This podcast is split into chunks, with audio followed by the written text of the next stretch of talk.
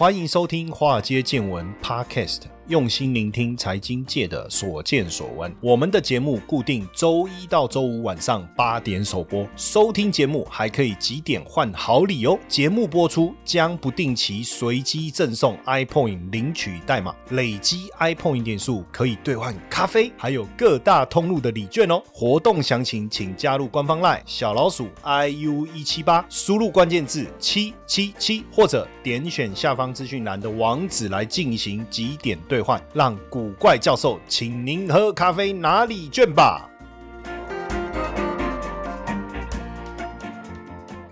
好，大家好，大家晚安，欢迎收听华尔街见闻 Podcast 哈。那我在今天呢，呃，要跟大家聊什么？聊一下这个元宇宙。上次呢，我们做了一个产业调查，台湾元宇宙哦，那大家觉得非常的有帮助。我们今天就再来聊一聊产业调查，我们来聊中国元宇宙。那根据摩根斯坦利的报告啊，现在中国的元宇宙市场的潜在规模啊，高达五十二兆的人民币哈。那其中呢，像腾讯啊、字节。跳动啊，中青宝、网易等等啊，哦，也加快元宇宙的一个商业的一个布局。那在一级市场当中，我们也发现像高瓴资本啊、红杉资本哦，或是像真格基金等等哦，都陆陆续续投入元宇宙这个区块。那元宇宙已经被中国视为有潜力下一个重要的计算的平台哦，很像现在的个人电脑或是行动装置啊。那像这个 Oculus 啊、HTC 啊，正是第一款消费版本的 VR 眼镜啊，也越来越。多的这个大陆的厂商加入元宇宙的一个市场。那去年大陆发布了一个呃“十四五”的一个规划其中针对这个数字化发展跟数字中国的部分哦，特别提到了数字化的一个发展的一个方向。其中呢，两大布局就是产业数位化跟数位产业化。这个好老舍哦，产业要数位化，然后数位要产业化哈。那基本上其实这里面谈到的，当然直接点名的就是。A R V R 这个产业啊，简单来讲就是元宇宙了哈，就是元宇宙。那也确实哈，中国大陆 V R 的市场规模高速的成长，在二零二零年的时候，规模大概三百亿人民币，V R 市场规模是两百三十亿人民币，占比是百分之八十哈。那成长的速度呢，其实也相当相当的快。那从“十三五”就开始有在规划这个方面的产业，到了“十四五”数字中国，当然确立了发展的一个方向哦，发展的方向。那这个其实值得。在在 VR 里面，我觉得当然这个很多的技术可以去关注了哈。那包括产业的部分哦。那当然现在因为元宇宙持续的一个发烧啊，所以像腾讯啊、百度啊、阿里巴巴也跨进了元宇宙这个领域，也积极的开发相关的游戏啊跟社群媒体平台。那当然在这个当中，像抖音的母公司字节跳动也开始开发虚拟实境的头戴装置，应用在他们公司旗下的游戏。那腾讯也发展社群的媒体平台。阿里巴巴跟网易啊，也开始研发这个虚拟实境的相关产品，还有百度的这一个虚拟世界叫希朗，希望的土壤吧，可不可以这样讲？哦，去年正式上市哦，当然也避免一些非法的活动啊，所以还是大陆还是有规范一些针对市场的一些规定哈。那元宇宙的产业链呢，我们其实可以讲它有七个层次，哪七个层次呢？哦，一个是体验层，游戏、社交、运动、电影、购物，这个叫体验层。第二个个。是发现层，就是网络啊。网络广告啦、社交啦、策展啦、或代理商啦、商店啊等等。第三个是什么？就是创作者这一层，像设计的工作啦、商业贸易等等。第四个是空间的计算，三 D 引擎啊、多功的界面啊、VR、AR、XR 等等。第五个是去中心化这个层层级，就是边缘计算、AI 代理、区块链等等。第六层是什么？人机互交互，包括可稀释的装置哦、手势交的交流啊、声控的交流。啊，等等。那第七个层面是什么？基础设施哦，包括五 G 啊、云端呐、云计算呐、这个 WiFi 六啊等等哦。所以你可以看看看到有这七个层次，基本上再把它分成四个板块：硬体、软体、服务跟内容，把它再分成四个板块。那当然，对于整个元宇宙发展的路径来讲啊，四个层面嘛。第一个当然就是内容，你要有内容，就比如说游戏哦，你一定要有游戏能够带进来。再来是终端产品，比如说 AR、VR 设备，再来是平台，像 Meta、NVIDIA 等等，再来是基础设施、传输供电的伺服器啊、光模组等等了哈。所以这样看起来，确实整个 VR 或 AR 的产业啊，应该很爆发力啊，是可以期待的哦。虽然就我们讲说，这个去年呢是 VR 元年哈，元宇宙的元年，但是目前看起来整个发展，在去年大家有很多的疑疑虑嘛哈，有很多的疑虑。当然，设备是一个主要的原因。过去这个头盔的设备太贵，没办法普及，对不对？但是现在价格已经慢慢降下来，变得比较亲民。可是第二个还有一个技术上的问题，我不知道大家有没有戴过这个头盔了哈，就是说，当你头盔戴久了，会有一种晕眩感，晕眩感这个问题还是存在，所以好像也没办法长期使用，或是说整个参与的体验还没有让大家觉得很舒服啦。我这样讲哦，这个确实是出现了这样的一个现象哦。那再来是什么？就是没有足够的内容持续的来吸引。使用者参与，我觉得这个是一个一个问题哈。不过，其实现在的设备开始慢慢有高。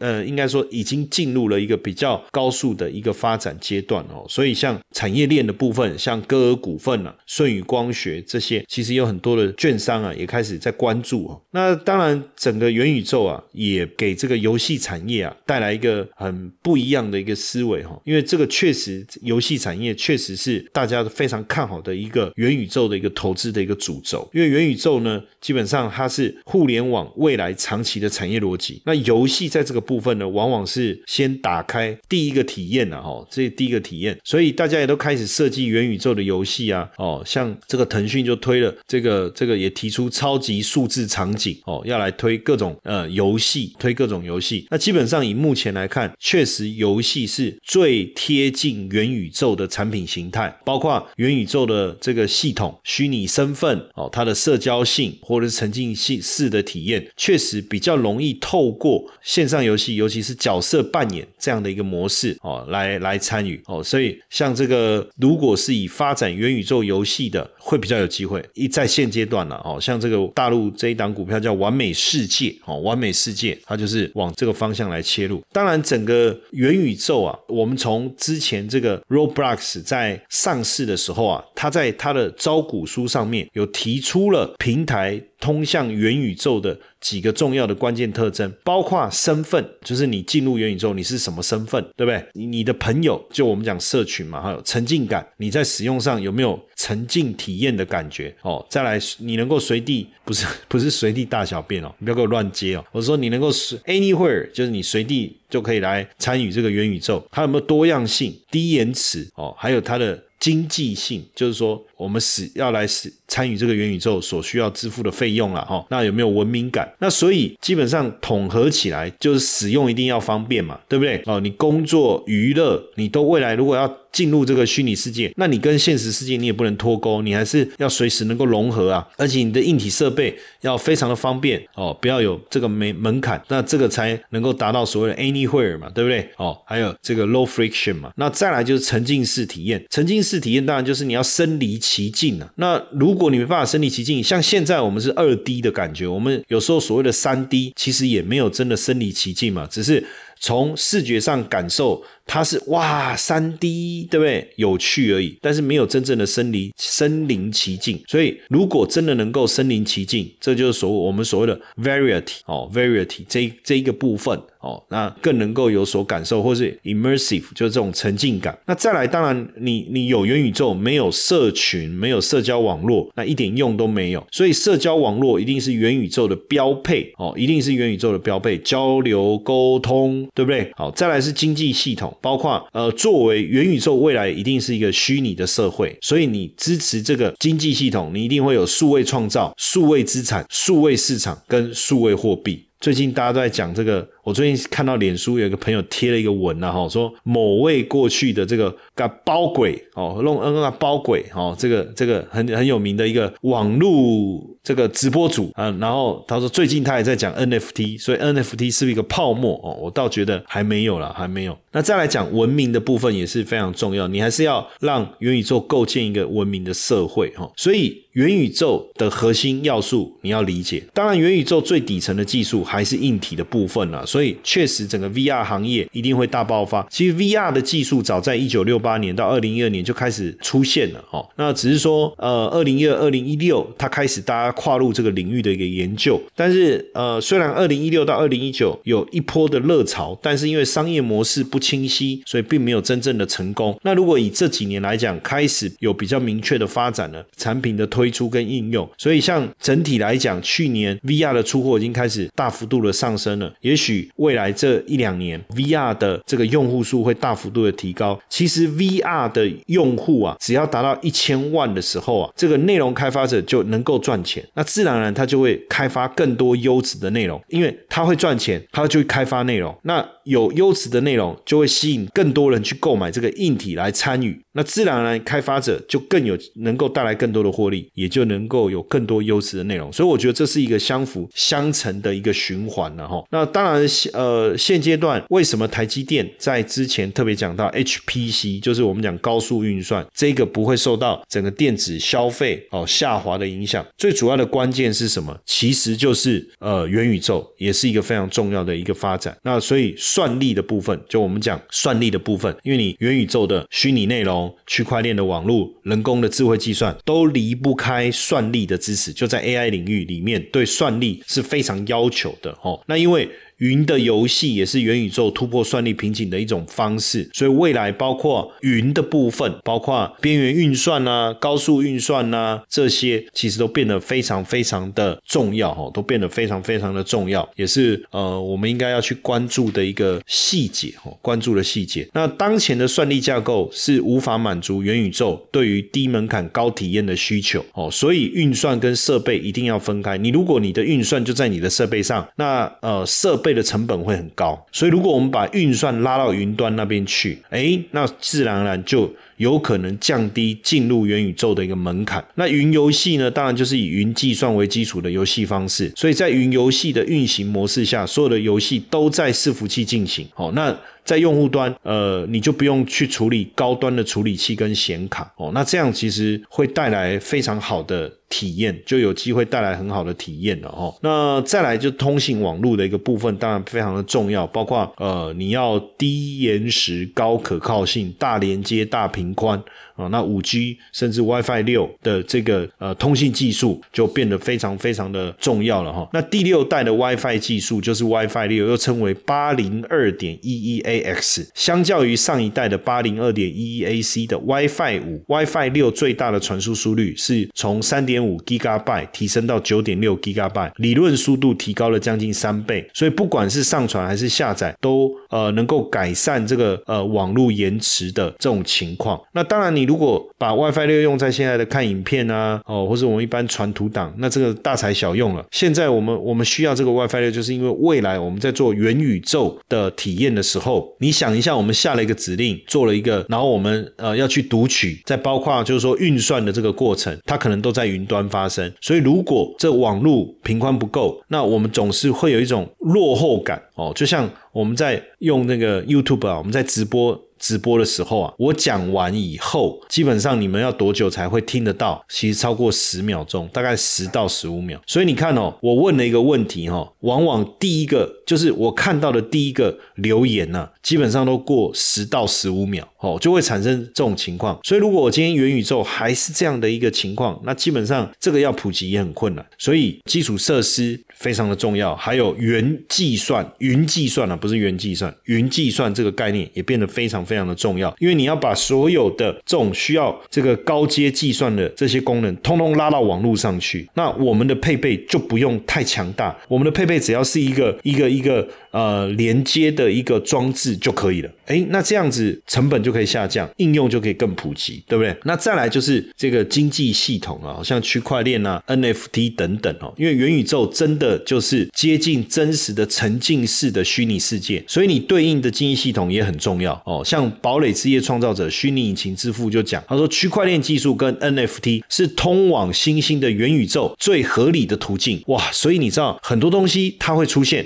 不是没有道理的。所以当时为什么会有比特币？很多人可能觉得它真的是为了去中心化，呃，它会消失，它没有应用的价值。哎，可是后来我们发现，比特币背后的区块链的技术延伸到呃网络世界，它变得是一个非常好的一种保密系的资料储存的一种系统。然后呢，在这个智能合约的这个基础之下，又发展出所谓 NFT 这样的一个概念。那这些都有了以后，哎，没想到就可以解决在元宇宙当中你未来的数位资产以及及数位交易的这些问题。这个实在是太有趣了，太有趣了。那区块链当然它可以帮元宇宙来提供身份标识、安全认证，然后呢，区块链也可以让使用者的资料去中心化，有利于隐私的一个保护，也可以保障或者是保证。整个虚拟世界完整的运转，又能够跟现实世界连接，这个有时候每一个东西出现了，绝对都有它背后的理一个道理的哈。这个就是上帝在帮我们铺路啊哈。那像这个 NFT 呢，基本上呢也是基于我们讲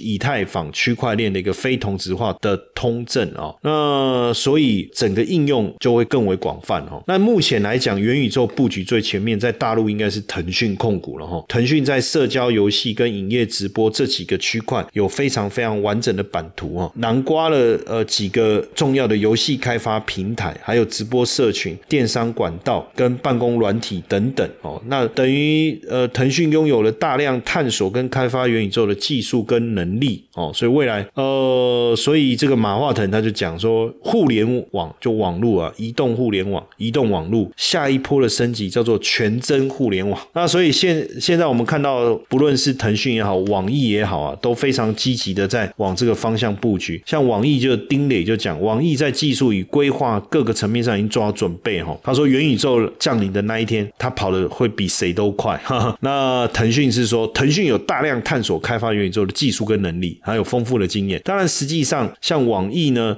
呃，也推出了沉浸式的会议系统瑶台，然后呢，也花了这个开出了人民币百万年薪啊，要招聘这个虚拟场景的建造师这些 AI 职缺哈。那腾讯呢是推出了这个类似全真互联网战略哈，要来这个通讯跟影音上来做一个结合哦，做一个结合。那腾讯当然推出全新的业务叫做 XR，XR 叫扩增实境啊，就 Extended Reality 啊，就我们叫。扩增实境哈，extended 这个 reality，那也开始找这这方面的的这个职缺，也开出这方面的职缺了哈。那 SR 的这个业务，当然对腾讯应对元宇宙来讲是一个全新的业务，也是看看能不能拿下这个硬科技时代的下一张门门票哈。其实腾讯会有这一步也不讶异啦，因为之前这个去年九月啊，字节跳动收购了这个 Pico，我不知道我的发音对不对，Pico，Pico，Pico。P I C O 应该是念 Pico 没错。那腾讯也参与了这个竞购哈，这个也参与哈。当然对腾讯来讲，就是全真互联网哦，全真互联网观念的一个这个概念的一个提出啊，所以这个部分当然也等于它往这个方面在做布局哈。那来聊一聊这个字节跳动收收购这个 Pico 这个公司哦，目前为止呢，中国 VR 行业最大的一笔收购案。哦，最大的一笔收购案，那创办人也证实了这次的收购，这是在去年九月哈。那这家公司是二零一五年成立，主攻 VR 哦。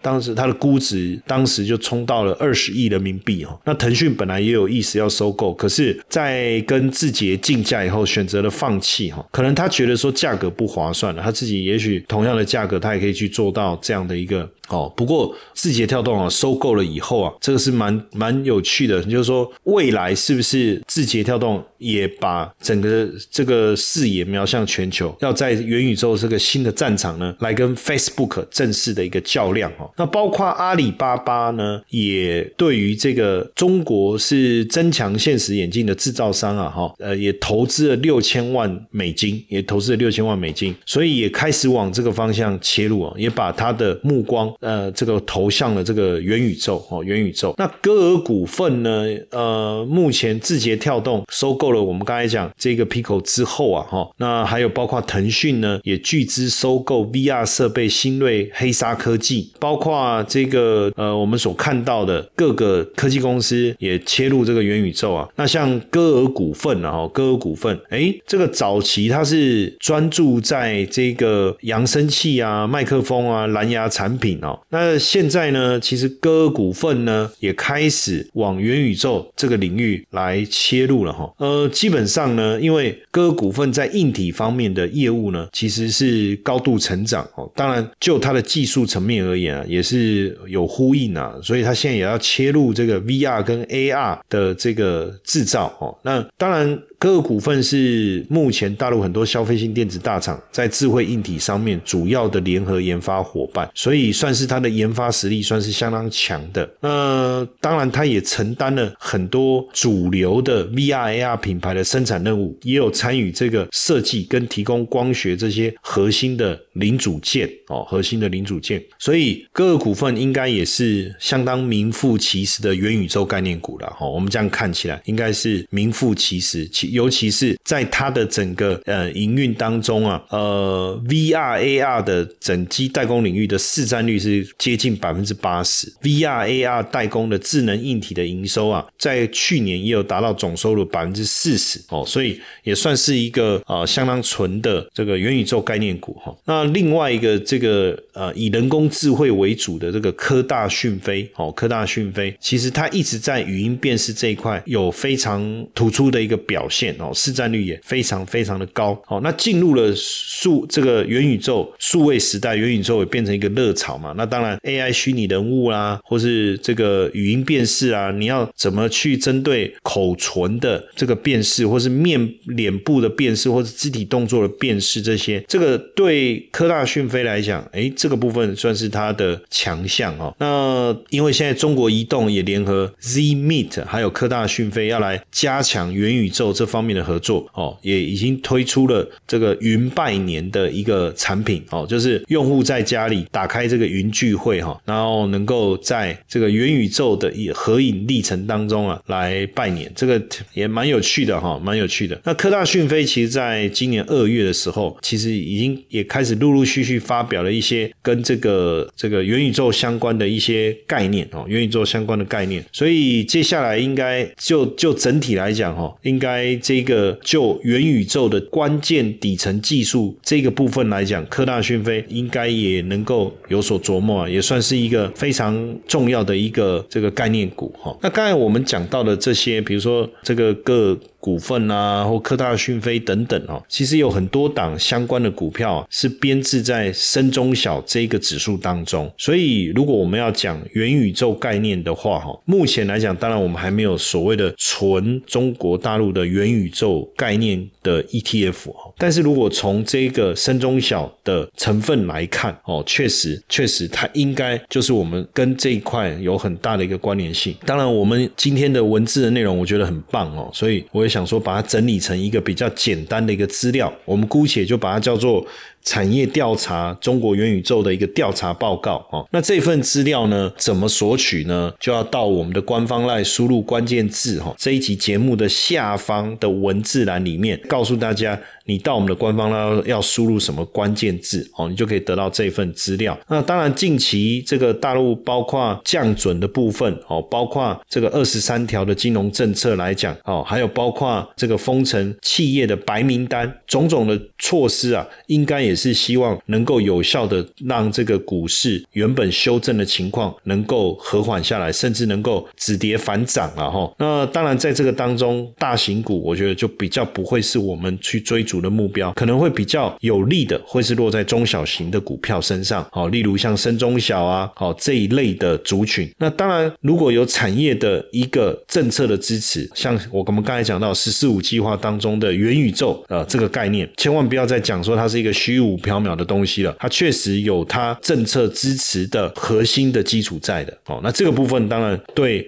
未来呃有编制进来的指数或者是 ETF 来讲就会很有帮助哦。所以未来大家也可以特别留意一下哦。如果说哎入股止跌了哦，那中小型的个股，尤其是。有这种所谓产业议题呃纳入的这些这个 ETF，应该会很有表现的一个机会哦。那呃，今天的这个内容呢，我们也整理一个这个产业调查报告，然后提供大家来下载哦，免费来来一起来来去深入的一个了解哦。呃，这个关键字的部分，我们再把它放在节目下方的一个文字栏当中，哦，来提供给大家，希望对大家了解这一块有所帮助。嘿，各位铁粉们，如果喜欢华尔街见闻，请大家多多按下分享键，让更多人能听到我们用心制作的节目。你们的一个小动作，是支持我们节目持续下去的原动力哦，快去分享吧！